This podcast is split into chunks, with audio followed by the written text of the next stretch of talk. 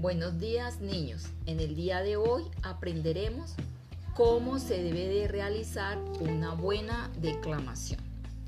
Cuando decidas elegir un poema para declamarlo ante un público, sé que te gustaría emitir la misma emoción que tú sientes.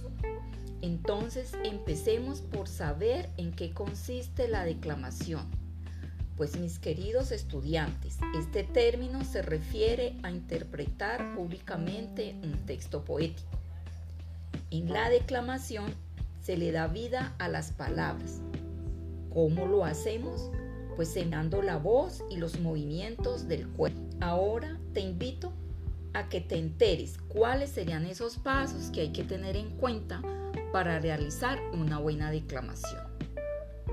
En primera medida, Escoge un poema que te guste, que sea fácil de aprender y que sea de tu interés.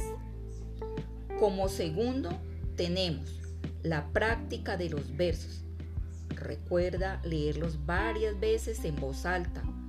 Procura representar con la voz y el cuerpo lo que comunica cada verso. El tercer punto sería leer en voz alta y en forma exagerada el poema, tanto la entonación como la gestualización. Y por último, declama el poema seleccionado. Recuerda usar entonación adecuada, cambiar el tono de voz cada vez que se requiera y acompañar la declamación con tu cuerpo y con tus manos. Niños, los invito a que escuchen el siguiente poema podrán percibir la entonación y los matices de la voz que allí se utilizan. ¿Dónde está la paz?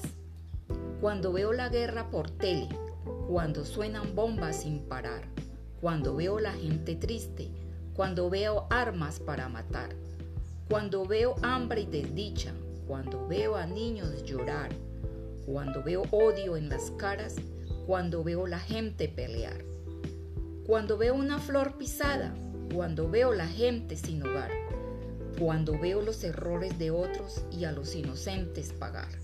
Entonces me paro, me paro a pensar y siempre me pregunto dónde está la paz. Pero la respuesta a la pregunta suele ser igual. Está en los corazones de la gente que quieren ayudar. Así que no hables tanto y empieza a trabajar. Trabaja por un mundo nuevo donde podamos vivir en paz. María Rosa Catarina. A continuación, te invito a que selecciones un poema, lo declames siguiendo las pautas dadas y grabes un audio.